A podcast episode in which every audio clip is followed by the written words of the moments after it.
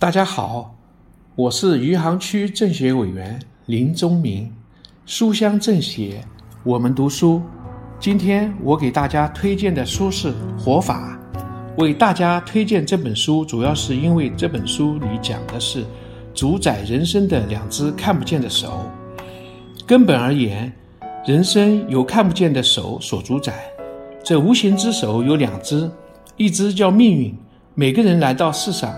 都带着各自固有的命运，命运的来龙去脉难以知晓，但是我们的人生却处在命运的引导或影响之中。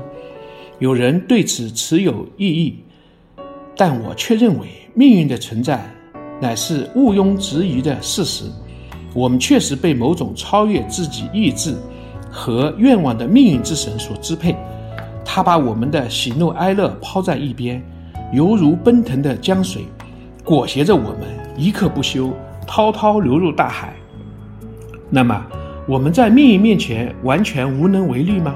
那也不然，因为还有一只无形的大手在驾驭我们的人生，它叫因果报应法则。就是说，善有善报，恶有恶报，善因生善果，恶因得恶果。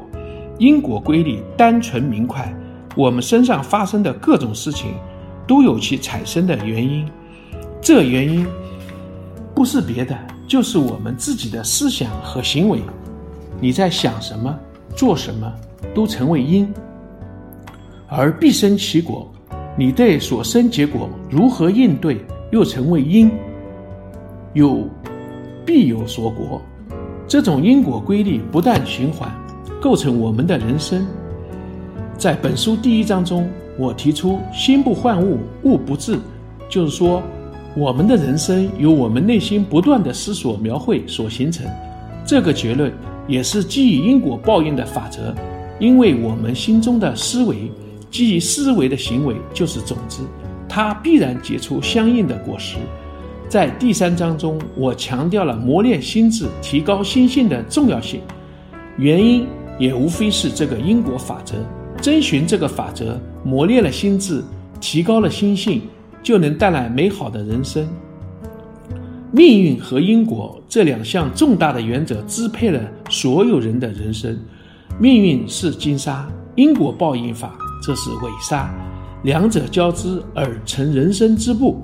人生超脱命运的轨迹，那是因为因果法则这个力量在发挥作用，而另一方面，善行有时。并不立即产生善果，那是因为命运的力量在干扰。在这里，关键的是因果报应的法则要强于命运的法则。主宰我们人生的这两种力量之间也存在着力学上的关系。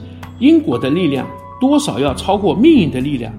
正因为如此，我们运用因果报应的法则，甚至可以扭转我们与生俱来的命运。所以，想好事，做好事。